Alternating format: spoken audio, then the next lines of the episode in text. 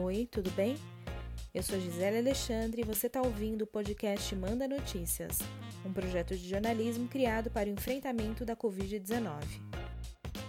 Na semana passada, o presidente Bolsonaro demitiu o então ministro da Saúde, Luiz Henrique Mandetta. A informação foi divulgada pelo próprio ministro em uma rede social. O motivo foram as divergências sobre as estratégias para conter a velocidade do contágio da Covid-19 em especial a medida de isolamento para toda a população, como é recomendado pela Organização Mundial da Saúde e era defendido pelo ministro.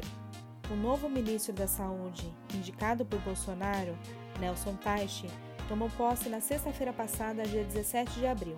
Mas mesmo antes da posse, um vídeo do médico, que é especializado em oncologia, já circulava nas redes sociais. O vídeo é real foi produzido pelo Instituto Oncoguia em abril de 2019.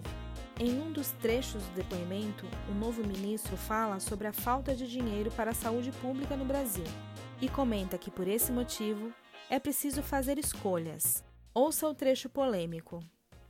E você tem uma outra coisa que é fundamental, que é como você tem o dinheiro limitado, você vai ter que fazer escolhas.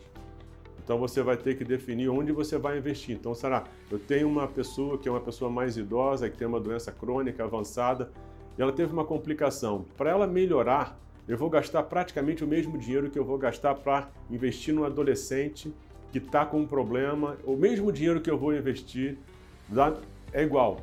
Só que essa pessoa é uma adolescente que vai ter a vida inteira pela frente e outra é uma pessoa idosa que pode estar no final da vida. Qual vai ser a escolha?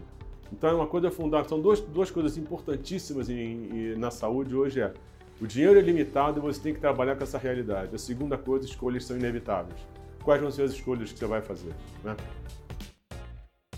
É claro que a mudança do ministro tem como objetivo alinhar o discurso das ações defendidas pelo presidente da República.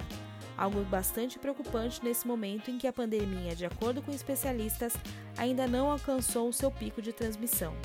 De acordo com uma pesquisa feita pelo Instituto Datafolha, divulgada no sábado, dia 18 de abril, 64% dos pesquisados acham que o presidente não fez bem em demitir Mandetta. Outros 25% acham que ele reagiu bem e 11% não souberam opinar. Agora basta esperar e saber quais serão as decisões da nova equipe de saúde. Por hoje é isso.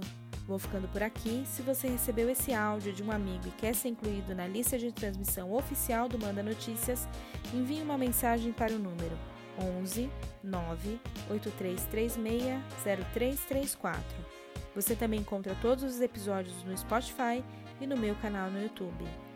Beijo grande, fique em casa, vai passar.